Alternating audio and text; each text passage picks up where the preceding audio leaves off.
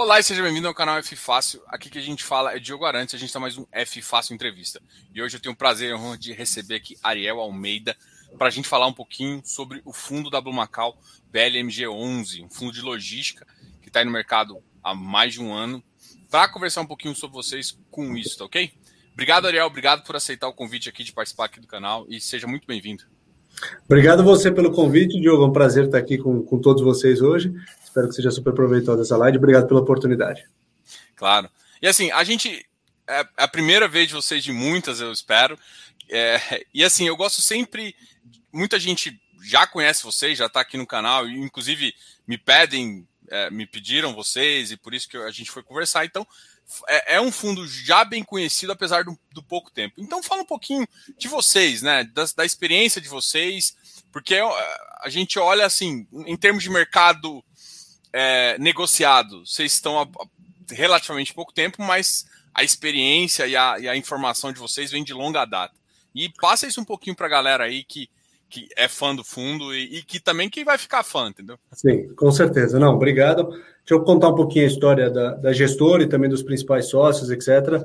É, de como que a gente chegou aqui, né? Tem uma, uma história longa por trás.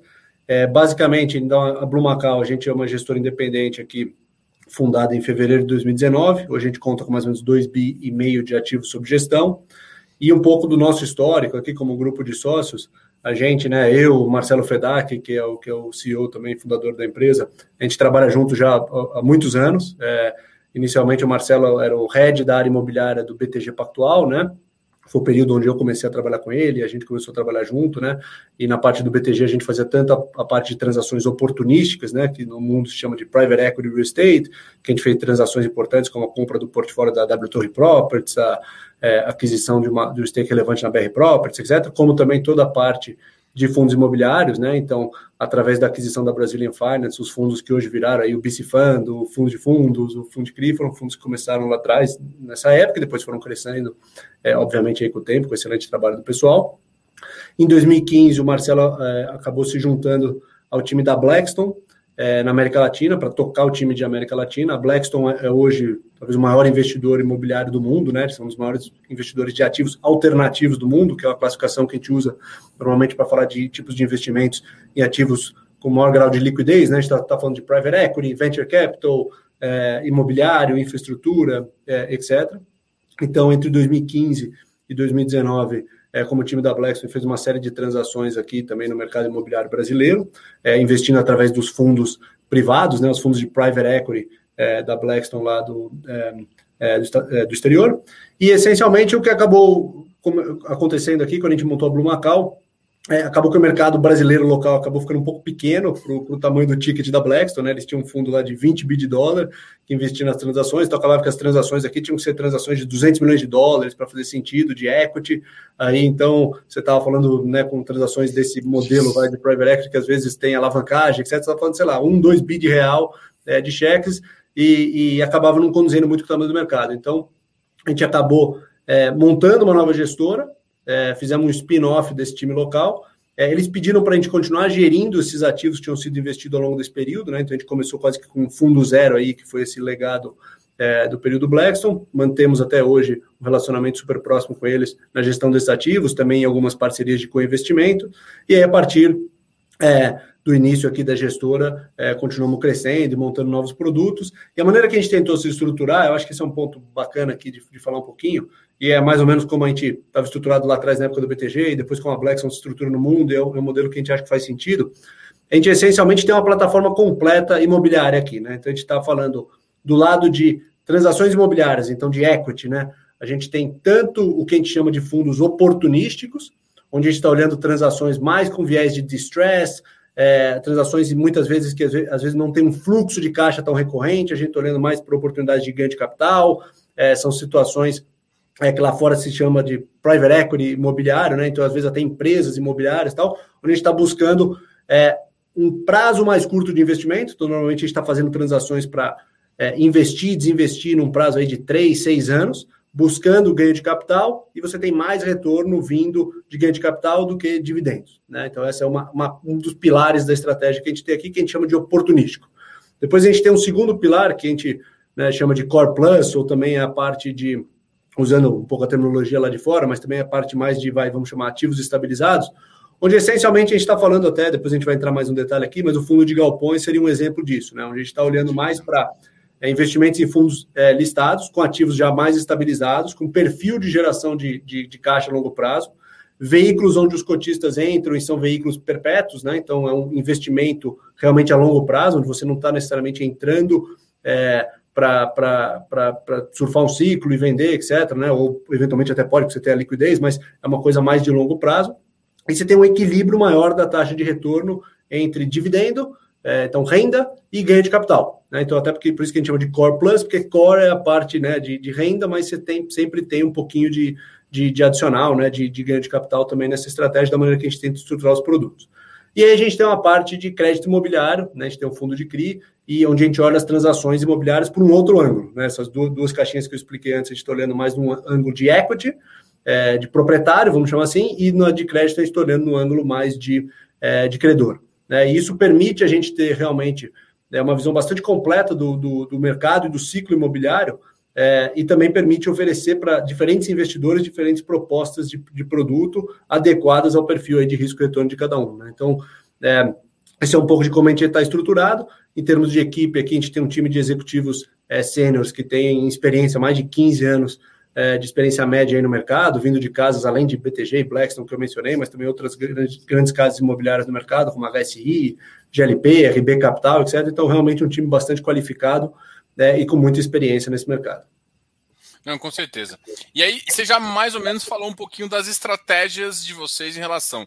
Fala quais os fundos também, eu acho que o pessoal também gosta de conhecer. Ah, você tem, hoje em dia tem três fundos listados, né? E até um fundo de office que é, é, um, é um fundo mais de estilo private equity, né? Isso, exatamente. Então, nessa parte vai de, vai, vamos chamar transações mais oportunísticas, private equity imobiliário, a gente tem alguns veículos também que são veículos fechados, tá? Não são fundos imobiliários, é, veículos é, é, até estruturados como FIPs e, outro, e outros, é, é, é, e outros tipos de, de, veículos de investimento.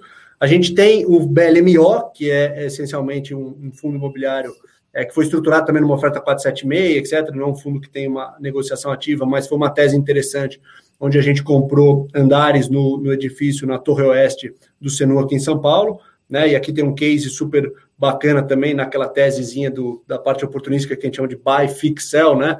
onde a gente conseguiu é, encontrar um ativo que é um ativo de extrema qualidade, uma localização muito boa, mas estava um pouco mais defasado de um ponto de vista de locação, né, porque tinha passado por um ciclo imobiliário muito difícil, era um prédio com propriedade pulverizada, então você tinha muitos proprietários com pouca coordenação, tinha alguns proprietários que estavam numa situação mais de distress, precisavam vender, então a gente conseguiu comprar é, muito bem, né? A gente comprou, fez aquisições a, a, um custo médio aqui abaixo de 11 mil reais o metro quadrado, numa região que negocia aí provavelmente próximo de 20 mil reais o metro quadrado, né? E bem abaixo também de custo de reposição. A gente está falando de custo de reposição do ativo desse. É, se você ainda conseguir PAC, coisa do tipo, alguma coisa aí perto de, sei lá, exatamente, acima de 15, né? É, então a gente fez aquisições é, é, num, num, bom custo, consolidamos uma parte importante do prédio, então hoje a gente é o maior proprietário dessa torre e começamos um trabalho é, forte aí de, de, locação e de melhorias em algumas questões aqui do prédio, desde elevador até CAPEX e tal. E hoje a gente está com o fundo aqui 100% locado, então a gente pegou com uma vacância de mais ou menos 70%, e hoje ele está 100% ocupado. E parte da tese aqui é justamente a partir do momento que a gente locou, você tem um segundo ciclo que é reposicionar o aluguel num preço condizente com ativo e depois uma venda, né? Então, acho que talvez nessa parte de, de private equity, de oportunístico, esse é um bom exemplo. É, aí na parte aqui de, de, de ativos mais é, core, né, de fundos listados, eu acho que talvez hoje o, né, o carro-chefe aqui, que é vai ter, ter, o foco da, da live, é o nosso fundo de logística, que é um fundo hoje com quase um bi é, de ativos aí sob gestão, né, e um fundo que a gente acha que está com uma qualidade é, muito interessante, um carrego de renda muito, muito bom. E na parte de crédito, a gente tem o BLMC, é, que é o nosso fundo de CRI. Legal, eu acho que assim o pessoal já conhece agora todas as estratégias de vocês.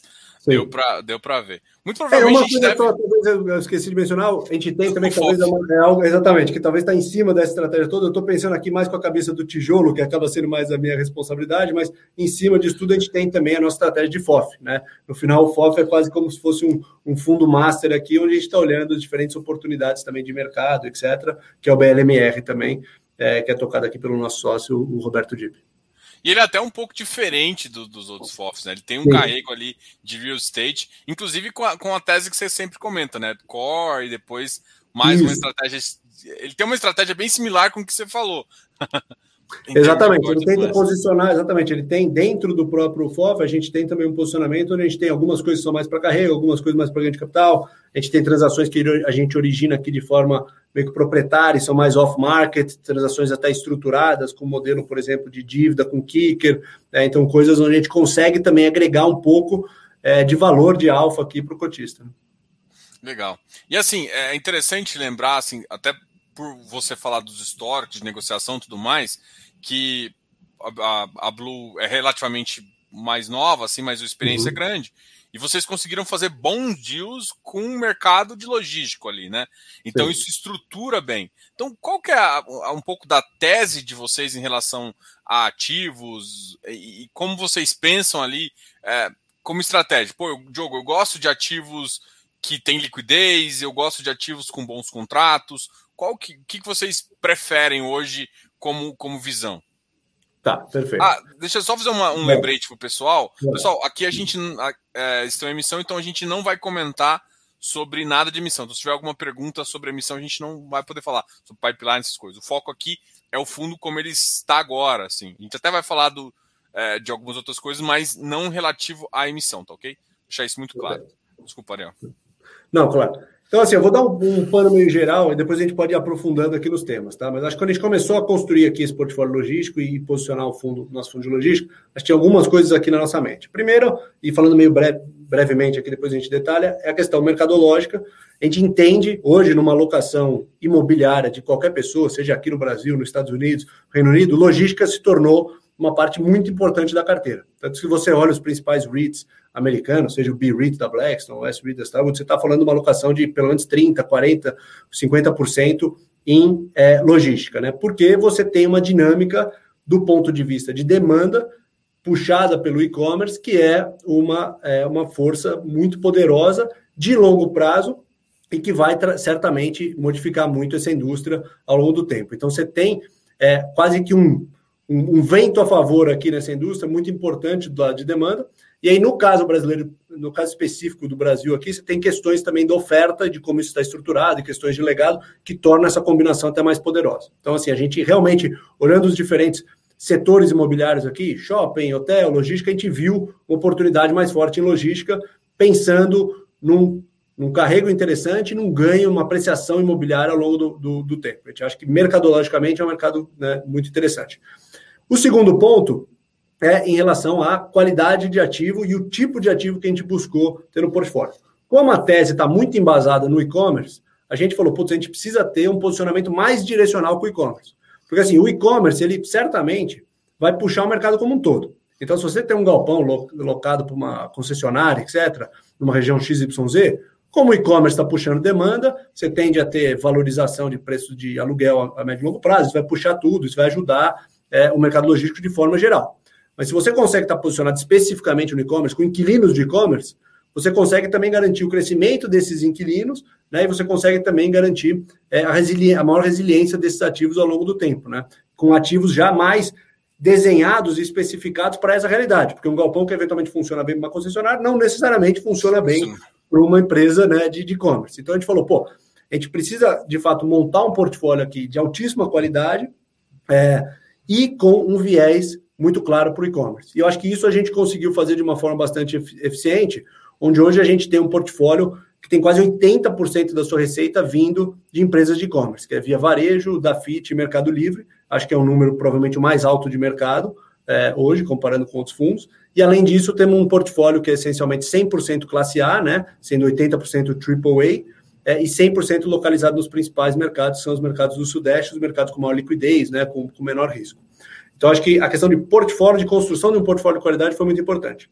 E o terceiro elemento, olhando as diferentes opções aqui de, de alocação no momento, depois a gente pode explorar isso mais detalhe, a gente viu uma combinação importante entre é, o mercado de crédito com maior liquidez, até oriundo dos fundos de CRI, que, de CRI que estavam crescendo e, e oportunidades, taxa de juros baixa e potencialmente oportunidades de casar isso com contratos BTS, contratos build to suit, que são contratos fixos a, a, médio e longo prazo. E aí, com isso, a gente consegue construir uma estrutura de capital do produto é, com uma adição de um, né, sem muita adição de risco, né? Porque você depois a gente vai entrar um pouco mais no detalhe dessa estruturação financeira, onde você consegue se beneficiar é, desse ambiente de, de, menor taxa de juros é, e gerar um retorno incremental para o cotista via alavancagem. Então, a gente vendo as diferentes opções aqui, de eventualmente alocar em desenvolvimento, alocar em ativos desalavancados, alocar em beta, a gente achou realmente uma estratégia importante do fundo, que não é a única estratégia do fundo, mas é uma estratégia importante, BTS com alavancagem de longo prazo e barata como algo é, bastante atrativo. Então, acho que assim, em termos de pilares de como a gente tentou construir o portfólio, talvez esses foram elementos importantes, questão de mercado, questão da qualidade e questão da estrutura de capital, depois a gente pode aprofundar cada um desses pontos também. Não, com certeza. E uma coisa que você falou assim, e me chama a atenção, que é a oportunidade que tem no Brasil é em relação. Você falou assim, ó, no mundo inteiro, esse, esse portfólio tá ventando bem, assim, tipo, tá, tá indo, o mercado tem ido para esse lado, né? O mercado inteiro mundial tem utilizado galpões como forma, e o Brasil estava num gap bem anterior e, e, a pandemia deu uma acelerada nisso, né? É, Exatamente. E assim, aí você olha o seu portfólio, você vê assim, pô, 80% do, do, do portfólio ali é e-commerce. Então, a, mesmo que saia um player, primeiro que deve ser é muito mais difícil sair um player, porque ele, ele se posiciona ali é muito mais fácil. Tem toda uma tecnologia embarcada. E segundo, que além, além desse cara estar tá ali, ele, ele se posiciona ali e impede que às vezes o, o concorrente dele chegue, né? Então, isso, isso gera uma, uma certa, igual você falou, liquidez para o ativo no mercado. Mas isso. me fala um pouquinho da visão de vocês, assim, ali 2020 e agora, vamos pensar até 2023, como é que vocês enxergam ainda porque 2020 a gente viu esse boom, né? Essa, essa sobre-oferta. Mas e aí, ela vai continuar forte o suficiente para gerar impacto no preço, para gerar impacto, por exemplo, é, numa valorização? Porque muita gente fala de galpão, como ele tem um ciclo, às vezes, um pouco mais curto, muita gente fala assim, cara, será que ele vai valorizar? Por exemplo, um prédio numa região nobre de São Paulo, a gente tem uma noção um pouco maior, mais, mais fácil como que ele valoriza, assim, você tem uma ideia maior. E o galpão logístico sempre tem aquela dúvida, pô, será que eu estou me baseando demais em contrato? Será que eu vou conseguir é, não só ter um aumento incremental de uma receita a mais da inflação, mas também vou ter um incremento? Então, queria que você comentasse um pouquinho. Eu acho que foi várias perguntas, né? Mas a gente tenta, a gente tenta falar um pouco de tudo. Qualquer coisa eu, eu, eu, eu termino uma pergunta.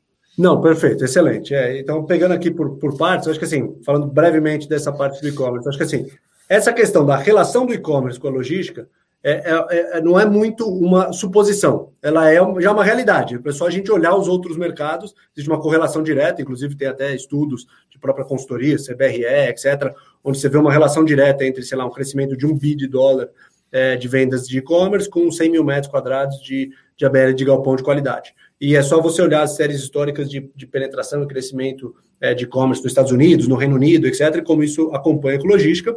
No Brasil, a gente largou por uma base mais defasada do e-commerce, por questões, eventualmente, até de, de hábito, de consumo, mas também por uma questão de infraestrutura, que nossa infraestrutura logística é, no Brasil, de fato, é pobre. Né? A gente está falando do mercado brasileiro como um todo. Você tem menos ABL é, de galpão do que, sei lá, uma cidade nos Estados Unidos, que é a cidade de Chicago, por exemplo. Você tem quatro vezes mais ABL em Chicago que o Brasil inteiro. E, o, e, o, e o, a qualidade média do galpão brasileiro é baixa também, apenas 10% é ativo é, classe A acima. Então, parte também, é meio um pouco ovo galinha, mas também parte da razão que tinha pouco e-commerce no Brasil, que tinha pouca infraestrutura logística. Então, essas coisas estão é, andando junto, e obviamente a pandemia foi quase que um, né, é, um choque. aqui, pra, né? É, exatamente, para é, acelerar uma tendência que já era uma realidade. Né? Então, esse eu acho que é um pouco do lado da, da, da, da demanda. Por outro lado, pegando alguns outros elementos do que você mencionou, no, no ponto, no, no, quando a gente fala de, de imóveis, assim, e aí no final a gente estava até conversando um pouco aqui antes da live, acho que todo mundo, quando olha um, um fundo imobiliário, ou está analisando um novo investimento, tem diferentes layers da análise, né? Tem muito essa discussão, eu vejo muita discussão da parte macroeconômica, juros, inflação, tal, que é absolutamente importante, precisa ser é, entendida, etc., do novo investimento. Mas aí quando você vai, vai entrar num produto imobiliário, por exemplo, você tem um segundo layer, que é o, por exemplo, o setorial, o ciclo imobiliário. E você tem uma série de estatísticas, dados, é, é, é, é, informações que são importantes para entender que ponto do ciclo eu estou entrando, qual nível de risco. Se você entra num ponto alto do ciclo, você tem mais risco. Se entra num ponto baixo, você tem menos risco. E depois você tem as questões específicas, vamos chamar assim, idiosincráticas, que são dos ativos. Esse ativo é bom, esse inquilino é bom, essa região é boa, quase que o micro, né? Então vai do micro para o macro. Então, é, depois a gente pode falar um pouco mais dessa parte macro de, de, de, juros e inflação, mas quando a gente fala do ciclo imobiliário, aí focando especificamente é, em imóveis, é, em logística, a gente olha o seguinte: não só o Brasil é um mercado é, pequeno, né, como um todo, a gente vê uma vacância já decrescente, então a vacância média hoje do mercado por volta de 13%, mas quando você olha ativos de qualidade, essa vacância é quase metade disso, e quando você olha por micro-região, você tem mercados como, por exemplo, o São Bernardo do Campo, que é um mercado forte, em Embu, você tem vacâncias já é, muito mais baixas. Então, a gente já está partindo de um ponto onde é, o nível de vacância já está um pouco mais assentado.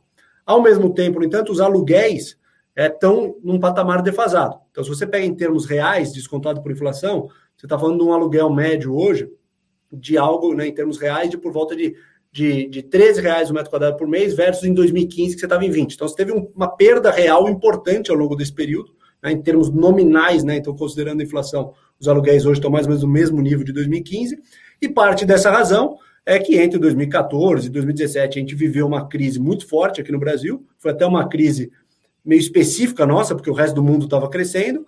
E aí, quando a gente começou a acompanhar um pouco o ritmo de crescimento do resto do mundo e começamos a voltar, também teve coronavírus, tudo. Então, é, o mercado nunca teve muito tempo para se assentar. Então, você está partindo de um aluguel mais depreciado. É, mas, ao mesmo tempo, e aí entrando um pouco no, no último ponto que você levantou, que é sobre a questão até do ciclo imobiliário, de, de novos desenvolvimentos e tal, é, você teve, é, e a gente está vendo isso agora até mais de perto, um ciclo inflacionário também importante. E hoje, quando você vai olhar um custo de reposição, então quanto custa construir um galpão novo? Para comprar o terreno, é, para construir, mais os custos de carreiro que eu vou ter, para entregar tal. E, e, normalmente a conta que é feita é qual que é o aluguel que eu preciso ter para rentabilizar esse custo de reposição. E hoje a gente está num ambiente onde a gente vê esse custo de reposição numa crescente, muito oriundo pela inflação de custos e por outras questões é, em relação ao custo de terreno, etc. Então, hoje, quando a gente fala, dependendo de diferentes regiões, isso tem uma análise, um componente muito micro, a gente está falando em cenários de yield on cost de, sei lá, 9, 10, 11%, que normalmente são targets para desenvolvimento, você está falando em patamares de locação de, sei lá, acima de 25 reais metro quadrado que viabilizam esse tipo de, de construção. Então, de certa forma, é, essa nova entrega, depois a gente pode entrar mais na dinâmica aqui de, de, de riscos da entrega, mas a, a, nova entrega ela até serve para começar a ajustar um pouco esse mercado de alguma forma né? Porque você quem tinha ativo existente ao longo dos últimos anos, de fato, você né, teve que fazer algumas concessões, eventualmente, ao longo desse período de crise, com, com inquilinos, etc. Os aluguéis ficaram mais defasados. Eles agora, a vacância começa a se assentar, os aluguéis, você começa a ter espaço para os aluguéis é, começarem a recuperar. E o fato que novas entregas e novos desenvolvimentos têm esse custo de reposição ajuda também a tornar esse ciclo sustentável, né? Porque o cara está é, tá, tá desenvolvendo para entregar um galpão para alugar 25, o aluguel existente que estava lá, do ativo que estava rodando a 21, ele vai começar a reprecificar também. Né? Ou, se não, a pessoa não vai desenvolver, se ela não conseguir alugar 25. E aí, se ela não desenvolver, aí você tem mais demanda com menos oferta, então é a questão da oferta e demanda é, clássica, né? Então, esse negócio ele tem uma, uma mecânica de, de, de, de, de acomodação também que é própria. Tá? É, um, das, um outro detalhe que você comentou é em relação às regiões, né? Até como estratégia do fundo, você prefere regiões mais líquidas e tudo mais. E aí a gente tem visto que algumas, ah, principalmente e-commerce, em algumas regiões, talvez que estão se desenvolvendo mais agora, ali talvez Pará, ou, ou Nordeste, Recife, Salvador, é, ou às vezes até no Sul um pouquinho. Como é que você enxerga assim? O, o, é, esse tipo de, de, de visão em relação, pô, esses mercados vão fazer sentido para um fundo, mas para um fundo maior, onde eu posso pegar um, um yield um yield mais. Agora eu prefiro um mercado mais líquido e mais desenvolvido. Então, como é que você pensa em relação a essa questão? Não, excelente pergunta. Assim, no nosso fundo, de fato, a gente posicionou o portfólio é, mais no Sudeste, nas regiões mais líquidas, onde a gente sente maior conforto. A gente pode falar até um pouco mais sobre isso. Mas o mercado logístico, até diferente de outros mercados, para pegar o mercado de escritório, por exemplo, ele é um mercado que de fato faz sentido a nível nacional. Né? O mercado de escritórios hoje ainda realmente é muito concentrado. São Paulo um pouco Rio, você tem outras praças que eventualmente vai ter um crescimento, mas o ciclo imobiliário de escritório também é mais longo, então é uma coisa mais, é, mais lenta para acontecer.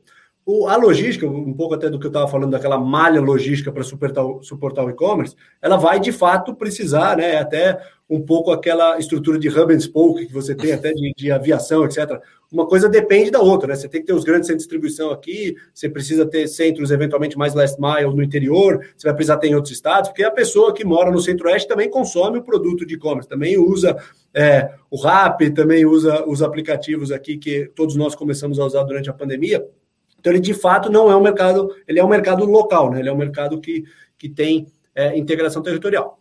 Dito isso, assim, de fato, quando você começa a sair um pouco dos principais centros, é, a, começa a ficar mais importante o contrato especificamente, o inquilino, a, a, aquela situação, e menos, né, para fazer um contraste aqui, a gente tem um galpão em São Bernardo do Campo, que é uma região hoje altamente líquida, com zero de vacância, que a gente tem hoje excelentes contratos, excelentes inquilinos, Mercado Livre, Toyota, mas se a gente precisar reposicionar alguém, em três meses o ativo está reposicionado. Você tem muita liquidez. Quando você está com um galpão, sei lá, eventualmente no Pará, que foi desenvolvido por uma empresa de e-commerce, que faz sentido, etc., mas se tiver algum tipo de dor de barriga, algum tipo de reposicionamento que precisa ser feito, você vai ter né, um mercado com menor liquidez, você vai ter mais prazo aí para eventualmente colocar alguém, você vai talvez ter que dar mais desconto, etc. Então, nesse tipo de situação, o que a gente vê às vezes que é importante é entender qual tipo de contrato, né, o contrato é forte, não é forte, é atípico, qual que é a importância do inquilino estar tá lá? Esse inquilino ele precisa de fato estar tá lá? Ou se tiver um incentivo fiscal ali no estado do lado, ele consegue sair no dia seguinte e não vai fazer diferença? Não, ele precisa estar. Tá, por exemplo, eu lembro, né, a gente tinha um galpão aqui do, em vídeos passados, que era um galpão em Pernambuco, que era uma fábrica da, da Unilever, que era uma para distribuição de sorvete deles na região. Puta, precisava estar lá, assim, eles tinham de fato uma operação que que estava lá bastante tempo e que, e que precisava estar, estar lá próximo, então tinha uma razão de ser.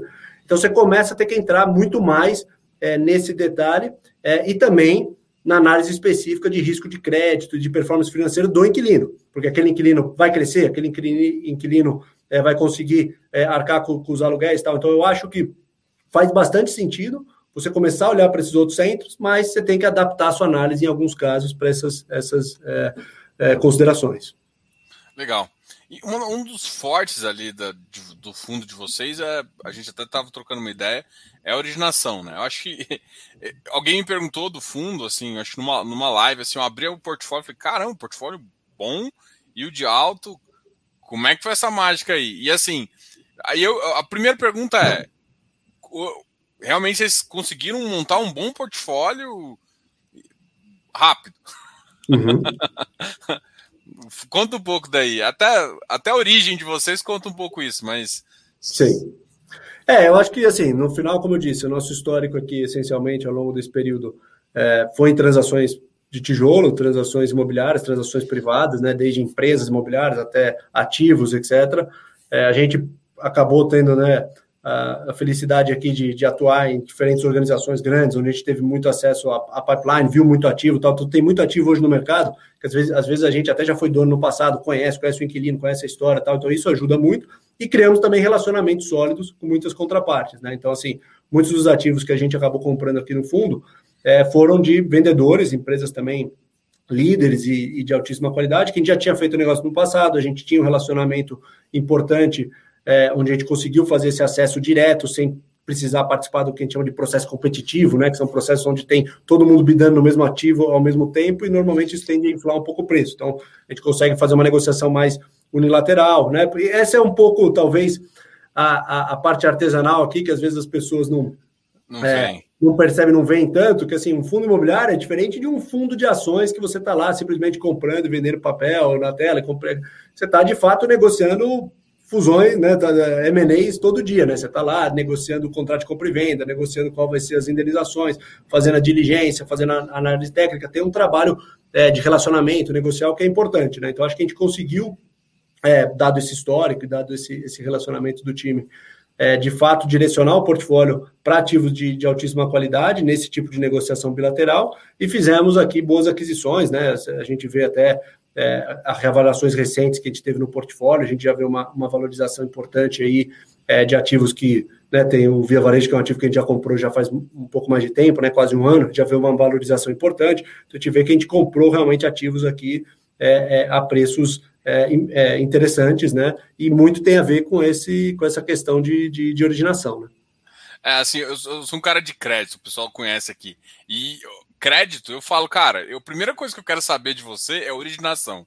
Isso. E aí depois, conversando com muita gente de, de, de, mercado, já investindo há bastante tempo em fundo imobiliário, eu falei, cara, e, e negócio de ativos também é, porque se, às vezes o vendedor vai a mercado e às vezes o vendedor vai para direciona a oferta, o cara acha justo para uma pessoa. Então, é, essa originação hoje em dia, em todos os aspectos, ela é muito importante. Acho que o pessoal ainda não, não, não, consegue entender essa, essa visão de, por exemplo, às vezes você vê um caps mais amassados, foram coisas que rodaram muita gente, e aí cada um vai bidando, às vezes o mercado está mais líquido, né? A gente viu isso um tempo atrás, o mercado estava bem líquido de, de, de, de tijolo, até você ficava com medo de sair uma oferta ali por conta dessa questão, né? Isso, exatamente. E aí vocês não, não correm muito para esse lado, a visão de vocês é, pô, eu já tenho um ativo que eu já pensei antes até da oferta, né? Exatamente. E também, assim, eu acho que um outro ponto importante aqui, no final, é, a gente, obviamente, a gente né, tem tempo limitado aqui de olhar novos produtos e ver, então a gente tende a simplificar em alguns indicadores, mas no final, é, são sempre é, uma variável, uma, uma, conjunto de variáveis aqui, quando a gente está analisando uma nova transação, etc., são importantes. Por exemplo, você mencionou de CAP. CAP é uma métrica absolutamente importante, mas ela não é a única métrica, né? A gente tem que olhar, porque um CAP num aluguel, é, um CAP até alto, num aluguel alto, pode eventualmente resultar num preço de aquisição aqui por metro quadrado que esteja bastante fora de, de parâmetros, por exemplo, de custo de reposição. E aí você fica com um aluguel fora de mercado que você pode ter, é, eventualmente, é, problemas de reposicionamento no futuro. Ao mesmo tempo, um cap mais baixo, um aluguel abaixo de mercado, já é uma situação mais interessante.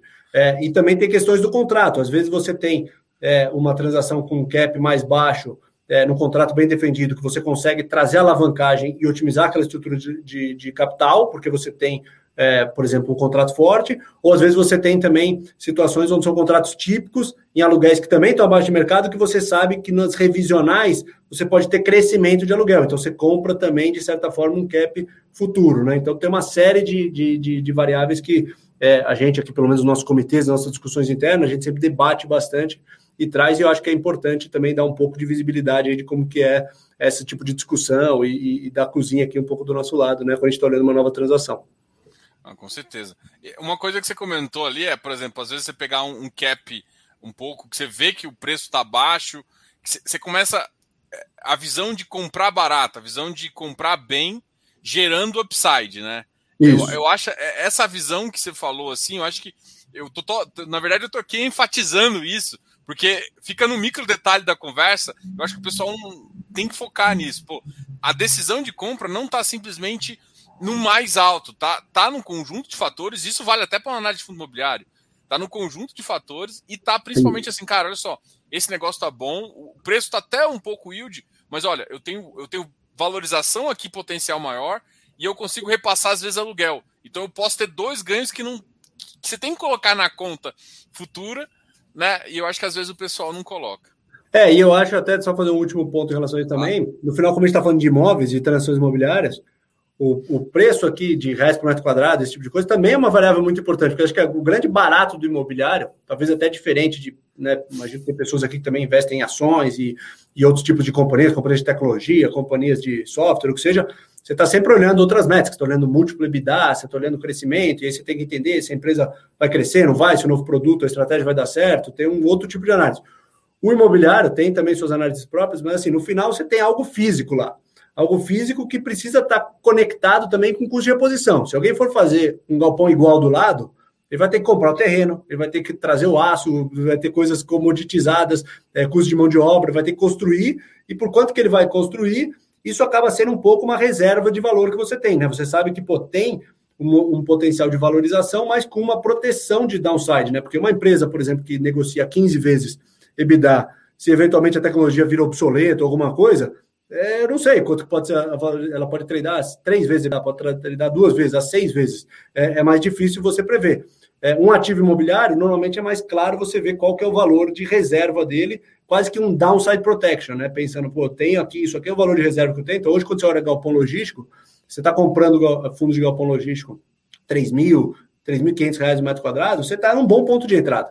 É, você está, de fato, num, em um, patamar de, loca, de, de, de é, de aquisição aqui alinhado com o custo de reposição, com onde a gente está vendo é, vinha, vinha aí crescimento, né? Então, acho que isso é importante também. Se você estivesse comprando a 6 mil reais no metro quadrado, eventualmente o posicionamento no ciclo é diferente e o risco talvez seja maior, né? Então, acho que esse também é um ponto importante se levar em consideração. É, é legal, assim, por exemplo, quando você compra próximo dessa. Você tem uma visão de reposição e tal, dá, um, dá, uma, dá uma vantagem é, estratégica importante, porque a gente sempre sabe que pode dar um downside mas o downside ele é muito mais cal... a baixa do valor é muito mais calculada e muito mais aceitável para o portfólio, né? Isso, então assim, o que eu falo para todo mundo, até em qualquer compra, se você focar aqui no, no, na inteligência de mercado, pode cair, pode, ninguém sabe o futuro, mas o risco retorno, né, a vantagem de você subir mais do que cair é, é muito maior e é esse é o tipo de ativo que, que acaba buscando. Exatamente. E, e, também um pouco tem a ver é, né, acho que um ponto que você falou que é importante, assim, no final, pô, você está entrando aqui a galpão a 3 mil reais o metro quadrado, assim, você me perguntar quanto vai estar o preço amanhã, ou na semana que vem, é muito difícil de falar se ele vai estar acima de 3 mil ou abaixo, mas daqui a cinco anos, eu consigo te afirmar com um certo grau de convicção bastante alto que ele vai estar acima. Né? Então tem uma questão também de, de tendência. Né? No dia a dia a gente, né, obviamente, tem os ciclos do mercado, e muitas vezes é difícil também é, abstrair disso, mas a gente, às vezes, quando olha investimentos com horizonte mais longo, pô, vamos olhar com horizonte de seis meses, de um ano, de dois anos, de cinco anos, de dez anos, aí fica mais claro a gente ver a, a tendência com base no ponto de entrada que a gente está entrando. Legal. É, eu tenho dois assuntos aqui, eu não sei por qual. Eu vou começar pelo. Eu vou compartilhar aqui a tela. Tá. Vou começar pelo alt, porque aí a gente fala tá. um pouco da alavancagem até para a gente tá bom, entender. Perfeito. Eu vou começar pelo alt, que você tem mais ou menos em tempo de médio de contrato aí, é, ponderado 8,3 anos, porque eu acho que isso ajuda na alavancagem e deixa uma certa segurança. Então, vamos falar um pouquinho dessa. dessa... Tá. Perfeito. Então, o out também. Vou, mostrar, vou mostrar um pouco lá embaixo. ah, perfeito. Tá?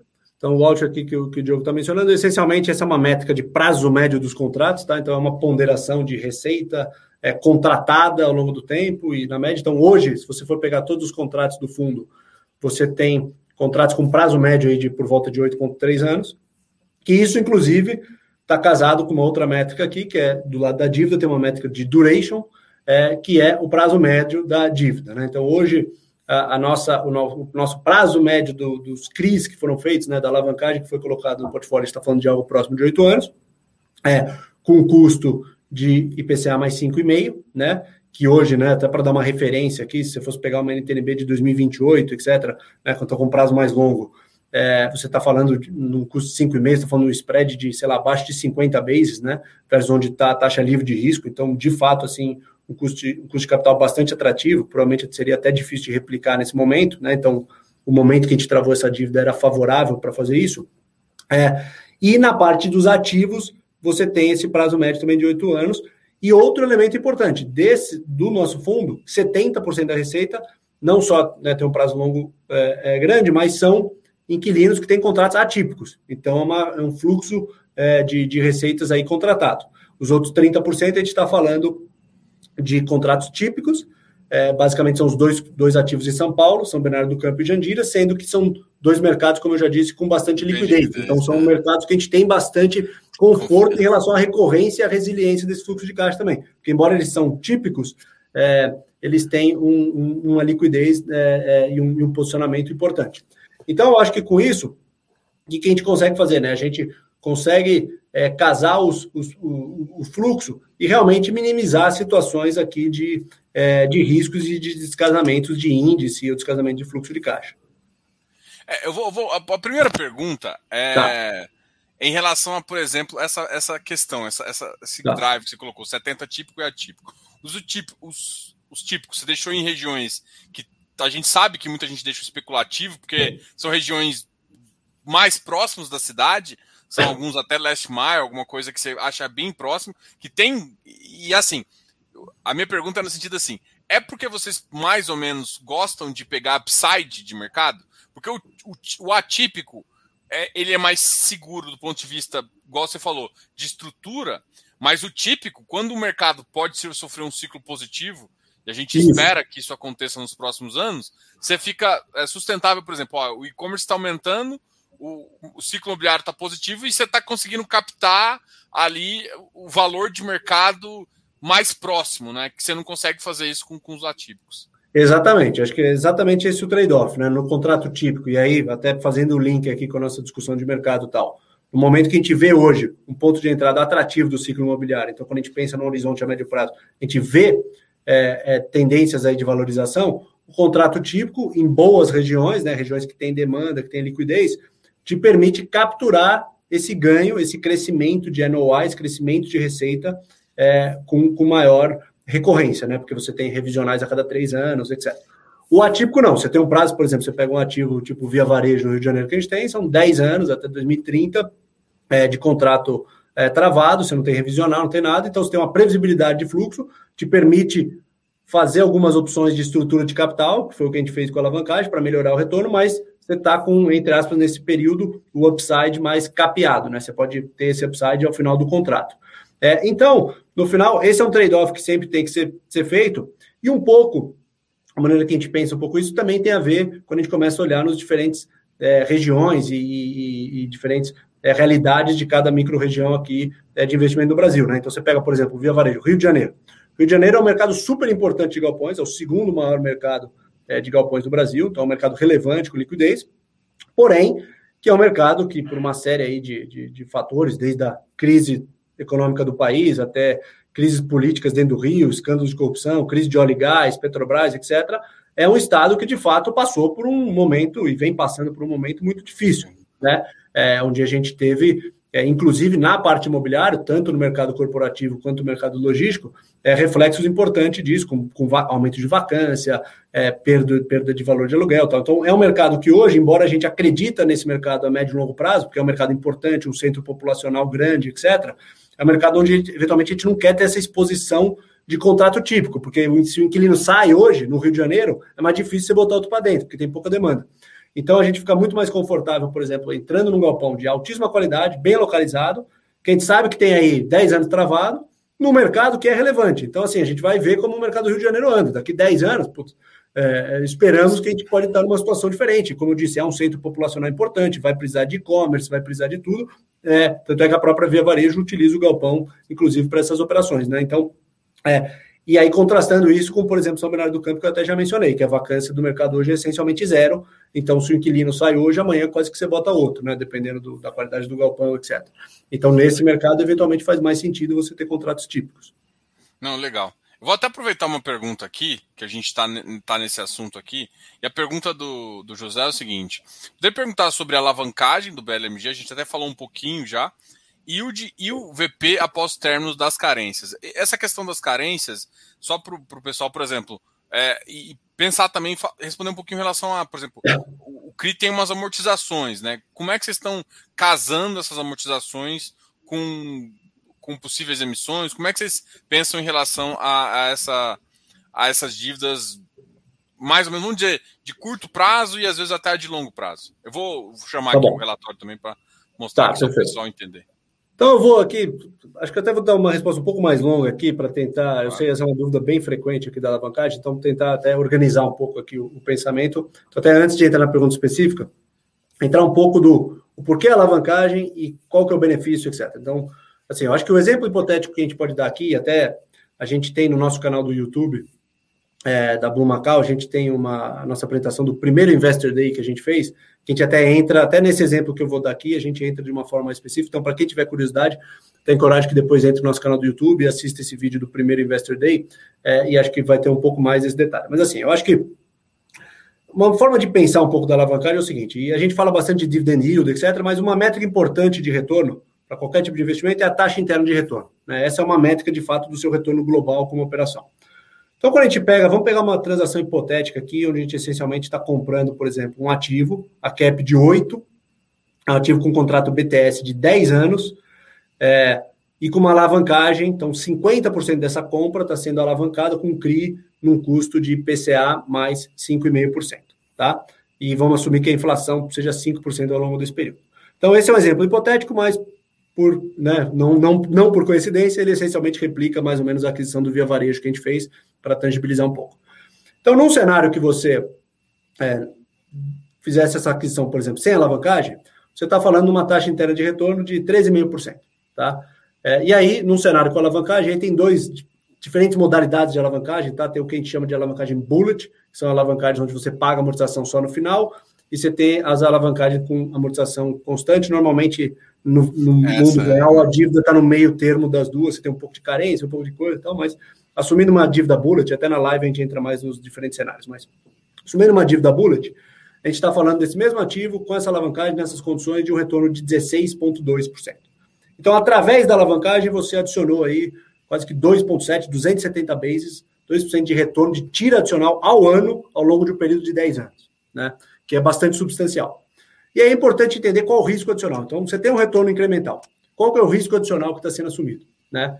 E, e, aqui que eu acho que é importante as pessoas entenderem, né? Porque assim, obviamente você tem um risco de crédito. Se o inquilino não pagar, etc., você tem um passivo, se tem um inquilino que não está pagando, então isso sempre é, um, é uma equação, por isso que, por exemplo, esse tipo de operação é feito com inquilino como a via varejo onde esse risco é bastante baixo. É, além disso, você tem, como a sua dívida embaixo está casada com o IPCA e inflação, e seu ativo, seu contrato está casado com o IPCA, e depois você tem essa valorização via CAP, né? O que, que você poderia ter de volatilidade aqui?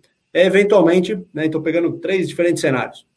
É, primeiro cenário, você pode lá na frente vender esse teu ativo num cap rate mais alto do que você comprou. Então, você teve uma perda real, por exemplo, no valor do ativo. Então, nesse exemplo que a gente fez o ativo é a cap de 8, lá na frente a gente vender a 9, teve 100 vezes de extensão, bastante relevante. Mesmo assim, no cenário alavancado, você está falando de um retorno de 14,6% versus desalavancado de 12,6%. Então, mesmo assim, você vê o benefício da alavancagem versus o cenário desalavancado. Aí podemos fazer uma outra simulação, que é se você tiver mais inflação. Então, se a inflação, em vez de ser 5% ao ano, que a projeção for 7,5% ao ano ao longo desse período. Aí a gente está falando de 16% do desalavancado 18,8% no alavancado.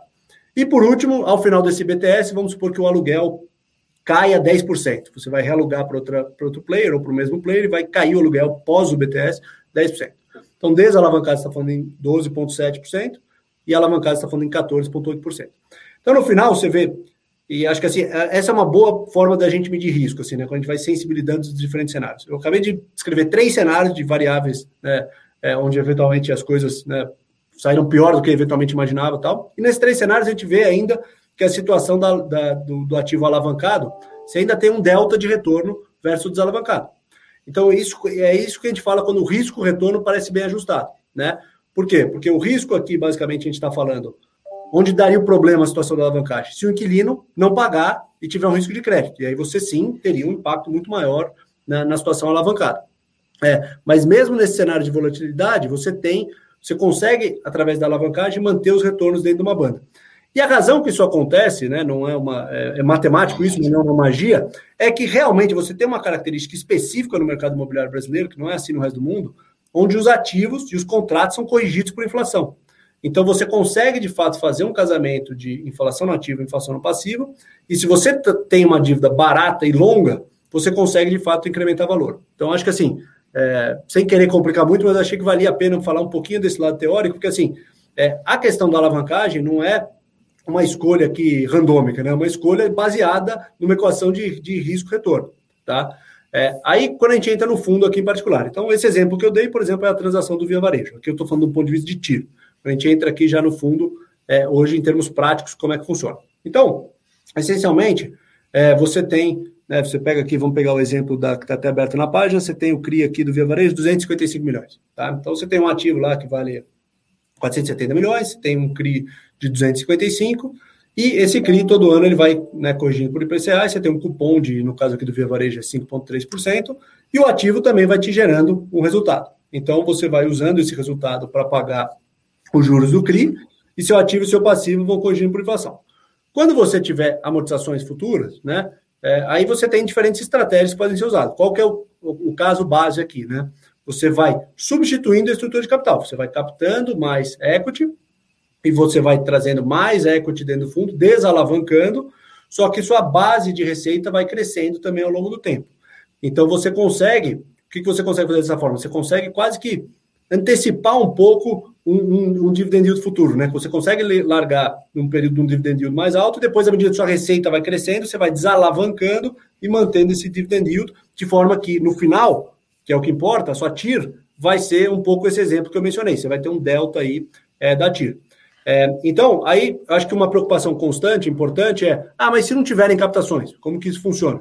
Aí eu acho que são alguns pontos importantes, né? Aqui. Acho que o primeiro ponto é como que a gente estrutura essa dívida. Então, a gente estruturou, a gente é um fundo que né, começou em outubro de 2020, é um fundo que está crescendo, as pessoas vão conhecendo, ele vai ter mais liquidez. Então, a gente não pode ter vencimentos de dívida de curto prazo. Então, a gente fez uma dívida longa, tem uma carência é, longa, então a gente consegue não ter pressões de amortização ao longo dos próximos três anos. A partir do momento que a gente começa a amortizar, são amortizações pequenas em relação ao todo, porque o duration é longo. Então você vai permitindo com que o fundo vai se adequando e crescendo organicamente com essa alavancagem, porque a ideia do fundo, né, e a gente tem um pipeline, estava falando de originação um pouco antes disso, a gente continuar crescendo, continuar comprando outros ativos, trazer mais, é, mais ativos. Então, a gente vai fazendo novas emissões para aquisição e crescimento desse portfólio e vamos equacionando a estrutura de capital. Né? Isso é um cenário talvez mais clássico. Né? Você tem outros cenários que é reciclagem também de portfólio. Você pode ter ativos onde você teve uma valorização, você pode vender esses ativos, comprar outros, pagar um pouco de dívida e, e equacionando. Né? É, e no limite, você tem o cenário que é usar o fluxo de caixa do próprio ativo é, para pagar a dívida. Até porque, como eles são crise, eles estão de fato casados. Então, você nunca vai ter uma situação onde você vai ter uma falta de caixa, por exemplo, para amortizar a dívida. O que você pode ter, eventualmente, ah, você vai consumir parte do que seria pago, por exemplo, como, como dividend yield para pagar a dívida, num, num, cenário extremo.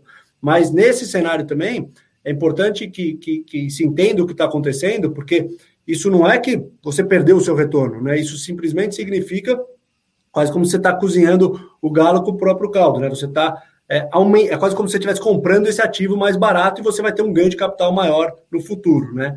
Então, é, esse é um pouco as diferentes equações, embora essa equação, né, de, de, de, de essencialmente você é, zerar o dividendo e deixar tudo para o ganho de capital, ela é mais típica em fundos fechados, que não são fundos imobiliários, só porque o fundo imobiliário tem uma característica de dividendo é, é importante, né? Então a gente acaba trabalhando mais com as outras premissas, por isso que, como eu disse, a gente fez a dívida longa, fez com carência de amortização tal. Então, hoje a gente roda, é, com esse portfólio, a gente roda nesse dividend yield aí é, de 0,9 de 0,9 é, ao mês, né, da, por cota, que é de fato a geração de caixa é, do, do, dos ativos, considerando esses diferentes elementos que eu acabei de mencionar. Eu acho que o pessoal ainda tem uma certa dificuldade de entender custo de capital, né? Que custo de capital é custo de capital próprio mais o custo de capital assim. Se você Sim. faz uma dívida boa, você baixa o seu custo total e você adquire produtos, você antecipa aquisições, né? No mercado pessoal, dívida é ruim, no mercado de negócios, dívida é bom. Exatamente. E até nesse aspecto, o Brasil é uma jabuticaba em, é, em muitos aspectos, tal. E assim, aqui é, realmente assim, essa é a forma que isso é feito no mundo inteiro, entendeu? Você não alavancar e não utilizar a alavancagem é, em transações imobiliárias comerciais, que são isso que você mencionou, né? Transações que geram caixa e tal, é de fato a exceção, não a regra, né? E obviamente cada mercado tem sua realidade, né? A gente também estuda bastante os mercados americanos, os mercados de fora, eles têm diferentes considerações, é, então nem tudo é aplicável, né? Tanto é que o nível de alavancagem é muito mais alto. É, mas o, os conceitos, né, os conceitos de finanças corporativas, de estruturação financeira, continuam aplicáveis. Né? Então, é, quando você faz isso com, é, com, com, com né, bastante responsabilidade e com uma arquitetura financeira por trás, é, de fato é uma geração de valor importante aqui para o cotista. Eu, eu, também enxergo isso. É porque assim, muita gente não gosta. Eu acho que você tem que entender a dívida. A, e a dívida parte de um pressuposto que você tem que entender de crédito, né? O crédito aí nesse caso, o devedor que você vai ter, o devedor no caso não é nem o devedor que você vai do CRI, mas o devedor que vai pagar o aluguel, que no final vai te gerar alavancagem, é um é o mais importante ali, que é basicamente, vocês basicamente assim, vocês têm um time de crédito com certeza para fazer, sim. né? Eu acho sim, que sim. isso que o, que o pessoal falta sensibilidade. Com certeza você tem um, já o time de de ativo, né? O time de tijolo e tal, mas você também tem um time de crédito que, que avalia ali. Outra, a via todo mundo consegue avaliar. Exatamente. E esse é mais uma, quando eu falei lá no início, né, que eu descrevi um pouco a gestora e como a gente está estruturado, na nossa visão, essa é mais uma, acho que mais um ponto importante de você ter realmente uma plataforma completa. Você tem a parte oportunística, você tem a parte de renda, você tem a parte de crédito, porque realmente você tem um time multidisciplinar, a gente tem um comitê único aqui, por exemplo, onde a gente tem a participação de todos esses diferentes é, players aqui que opinam no dia, nos dias e horas, e cada um traz a sua perspectiva. Os times de crédito trazem a perspectiva de crédito, quem está tá mais acostumado com as transações de ganho de capital vai trazer eventualmente elementos dali e tal. Então, acho que isso é de fato é importante aqui para tomar decisão. Legal. Eu vou com compartilhar mais uma vez a tela aqui. Tá. E aí eu queria já falar desse, do, do, do, log extrema, tá? Do BM log extrema. E eu quero falar justamente por, pela visão de existem duas formas de a gente agregar valor no fundo, né? É, em termos de aumentar a yield proporcional, uma é a alavancagem e a outra é a expansão, né? Porque a expansão Sim. você garante o crédito para um cara que já está lá, é um cara isso faz com que ele fique mais ainda. Eu queria que você falasse um pouquinho disso e também, já entrando também aqui na, na visão da, do, do, do log extrema que você está alugado aí para.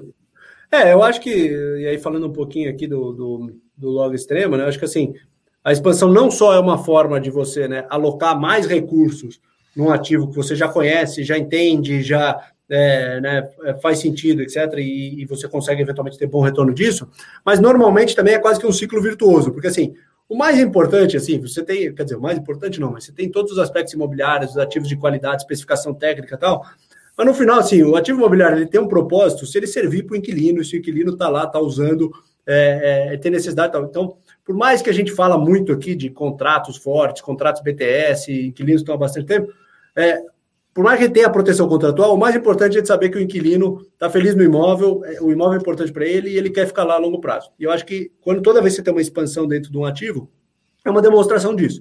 É uma demonstração, ainda mais quando é para o mesmo inquilino, né? Como é o caso aqui do, do BMLog Extremo. Então, no caso aqui do Extremo, esse era um galpão de aproximadamente 76 mil metros quadrados, por volta de 56 era um galpão já existente, que é esse aqui da foto que está aí no relatório, que é até super bacana no sentido de que houve um investimento altíssimo pelo próprio inquilino, né, nesses robozinhos que você vê aqui na página, que é um sistema de picking e de, é, de estocagem de última geração, que é utilizado nos Estados Unidos, no Reino Unido, etc. foi até uma pioneira aqui na América Latina nesse galpão. Então, é realmente super interessante e já mostrou o comprometimento do inquilino é, com, com o ativo nessa primeira fase. E aí tinha uma fase de expansão inicialmente prevista para o ano que vem, é, mas dado, inclusive, é, a aceleração desse mercado de e-commerce e a utilização da, da FIT pelo Galpão, é, houve antecipação disso para esse ano. Né? Então, acho que isso é, é super importante.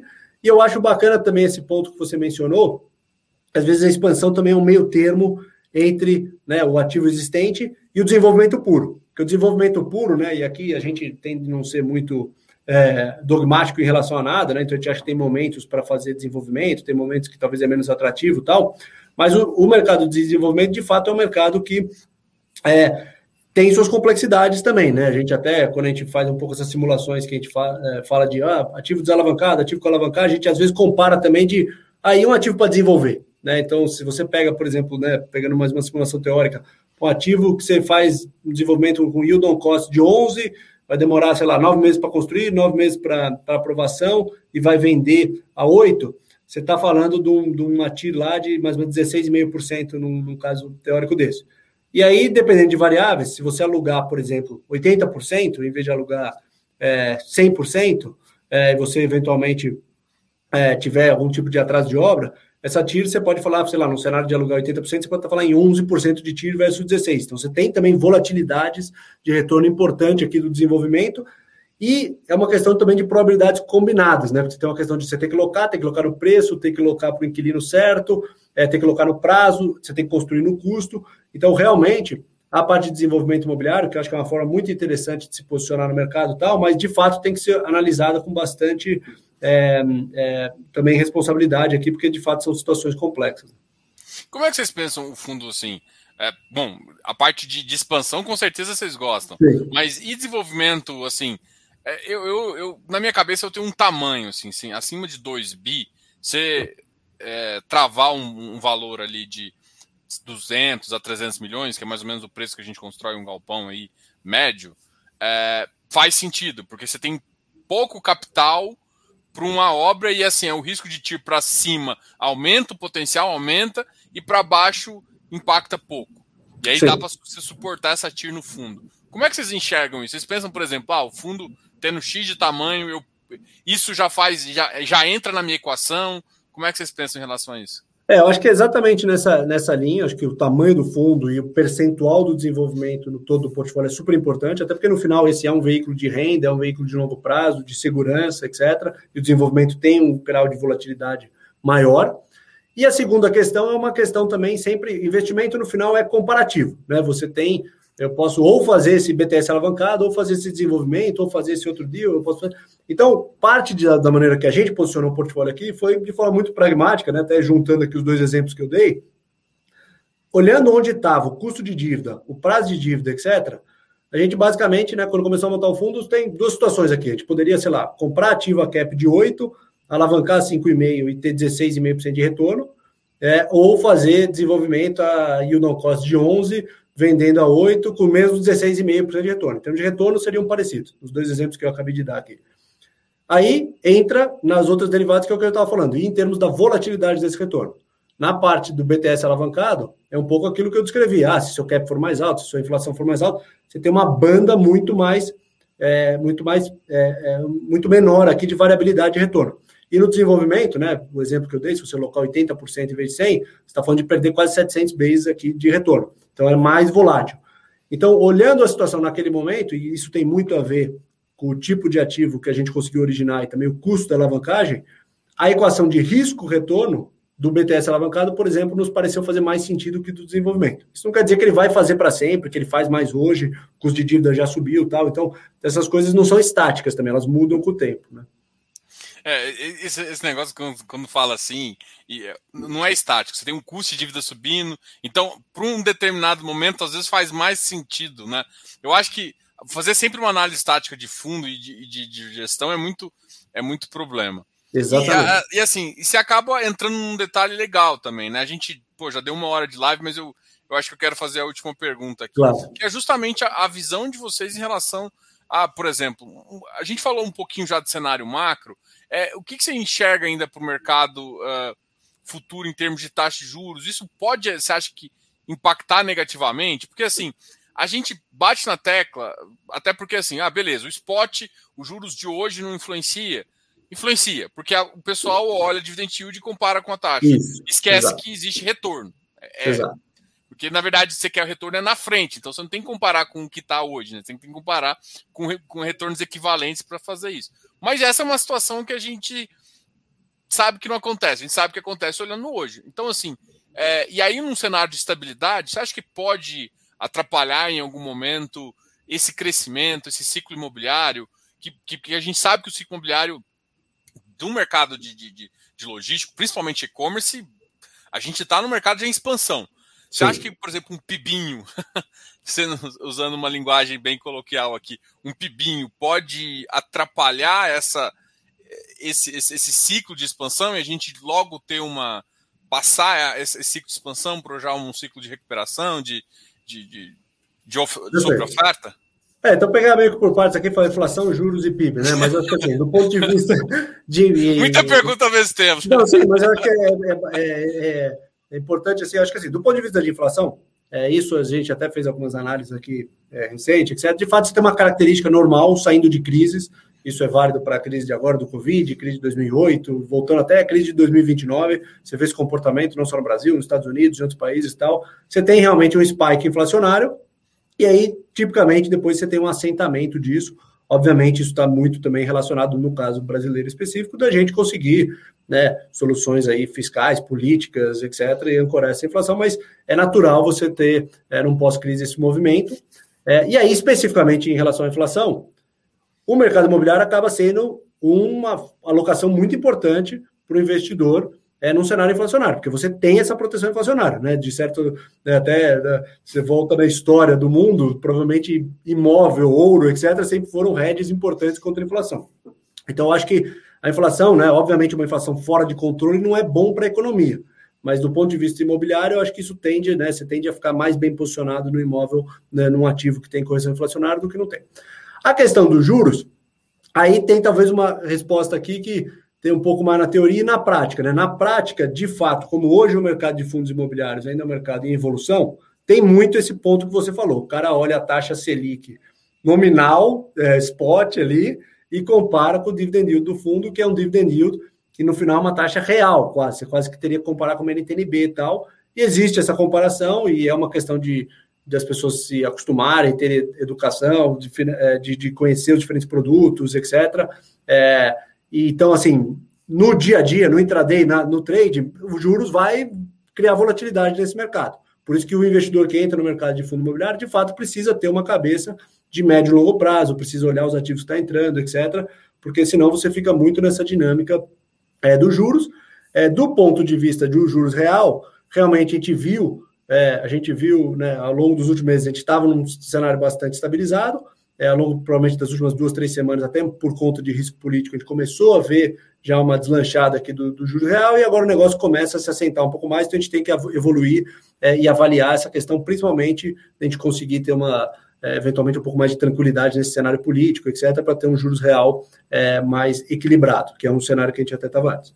E do ponto de vista do PIB, assim, inegavelmente, é, o mercado imobiliário é um mercado alavancado a PIB, né? É, as empresas, você pega mercado, seja hotel, shopping, escritórios, mesmo logística, é um mercado alavancado. Então, o crescimento do PIB é importante para esse mercado, como é para todos os outros.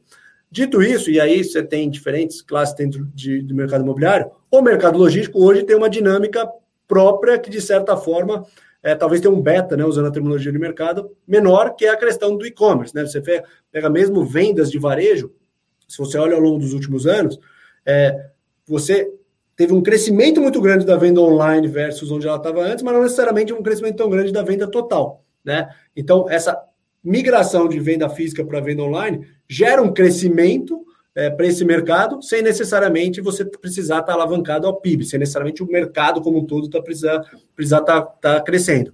Então, eu acho que, por exemplo, obviamente, um PIB menor é, é, pior que o PIB maior, mas, por exemplo, tem muito mais impacto, na, minha, na, na nossa opinião aqui, num setor como o setor de shopping, do que eventualmente num setor como o setor logístico. Legal, eu gostei do que você essa, essa, essa parte final, assim, foi uma análise bem legal. É que assim, a gente mudando, a, pensando no PIB zero, né? Claro que a gente não espera isso. Pensando no PIB zero, a mudança do comportamento das pessoas já gera uma certa demanda para esse mercado, porque o, o, o tipo de consumo que elas estão fazendo, que eram de shopping, passando para ser. Não vou dizer só shopping, né? Mas compra uh, física mesmo e passa para online, só essa mudança que sai de 10, 15% para 40%, você já está triplicando e que aumente 10% já aumenta até mais que o próprio PIB que você gera no outro mercado, entendeu? Exatamente. É, é, o crescimento é, do PIB é um crescimento médio. Você tem setor que cresce, setor que cai, setor que fica igual. Então, da mesma forma que a gente está falando aqui de imóvel, quando você olha ações em bolsas, tem ações, mesmo no cenário de PIB não crescente, que aquele mercado pode estar crescendo por uma questão de mercadológica, por uma questão de consumo, etc. Então, novamente, né, até voltando um pouco para o elemento, o micro também importa, né? Você tem sempre o macro, mas o micro também importa. No final, essas questões, quando a gente fala de investimento, de fato, sempre é uma, é uma análise mais complexa, né? Gabriel, muito obrigado. Deu uma hora assim. A gente, eu, eu vou agradecer aí você por, por esse bate-papo. A gente vai ter outros, com certeza. Depois eu vou pegar o, essa live do Investor Day, vou colocar aqui embaixo também, ah, vou colocar no link aqui, até para divulgar, para o pessoal já conseguir achar aqui. Eu acho que é um Sim. tema bem legal, consegue mostrar, a gente mostra o, o, momento em que você fala isso, eu acho que fica bem legal e bem completo. Eu vou deixar você falar as últimas palavras, queria agradecer é, bem assim por você participar aqui do canal e você se dispor a gente conversar esse, esse tempo aqui. Obrigado, Ariel. Eu vou deixar você falar as últimas palavras aí. Obrigado, Diogo. Não, o prazer é todo meu. Foi um prazer estar aqui com você e com, com o público aqui é, hoje. É, adorei aqui o bate-papo. Espero que tenha conseguido aqui passar um pouco da nossa estratégia, falar um pouco do fundo. Se ficaram é, quaisquer dúvidas, também entre em contato com os canais de RI aqui da Blue Macau. A gente tenta sempre responder todo mundo aqui por e-mail ou nos nossos canais também via mídia social. É, e muito obrigado, obrigado pela oportunidade. Foi um prazer estar aqui com você hoje. É muito legal. Pessoal, os contatos da, da, da Blumacal tá aqui embaixo, tá? Então tem o e-mail do RI, o Instagram e tudo mais está aqui embaixo. Qualquer dúvida também pode perguntar, que é um caminho. E como você tem o RI, você pode entrar em contato lá também. A gente sempre que pode fazer essa ponte. Agradecer ao Ariel. Pessoal, muito obrigado aí. Não esquece de se inscrever aqui no canal, dar um like nesse vídeo e até a próxima.